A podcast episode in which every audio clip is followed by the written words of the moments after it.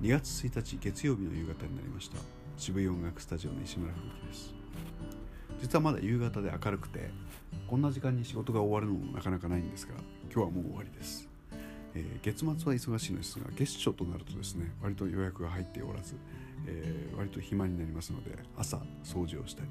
それから月締めのね事務的な処理をしたり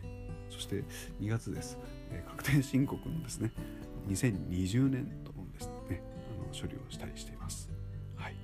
それから朝から僕は歯医者に行きましてねこの何ヶ月かずっと歯医者通いをしていたんですけれども一番最後にやったこの